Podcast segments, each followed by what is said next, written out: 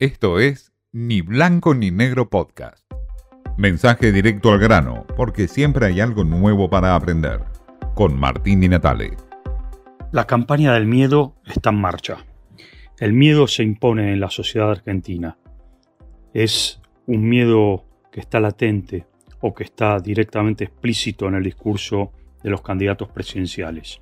Después de las PASO y de cara a las elecciones generales de octubre, se impone la figura del miedo. Todos quieren imponer el miedo.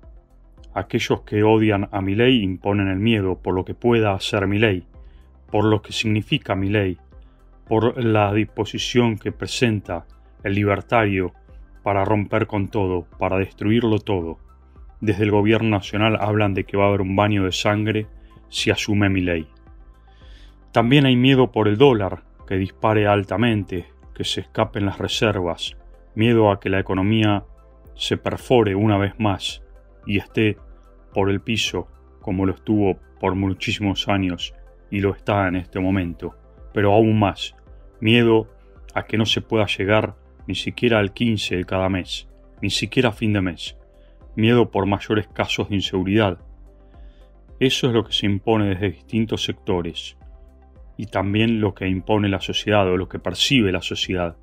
El miedo a más casos de violencia, más muertes, más inocentes en las calles, golpeados y asesinados. El miedo a las internas que pueden disparar cualquier tipo de casos.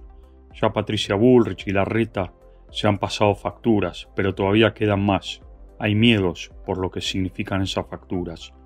Miedos a los que pueda llegar a venir por parte del gobierno nacional nuevas internas y golpes bajos entre Cristina Kirchner Alberto Fernández, miedo a que se dispare en mil pedazos el frente de todos, Unión por la Patria, que deja de ser unión y ni siquiera es patria, miedo a que Grabois empiece a cruzarse con los sectores de los piqueteros duros y se recrudezca la pelea de protesta social en la calle.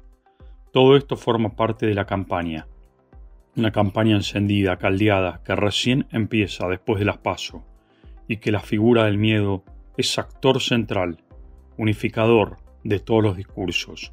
Algunos buscan aguas para su molino, otros obviamente reciben los golpes, pero todo esto forma parte de la campaña del miedo que ya está presente en la Argentina, una vez más.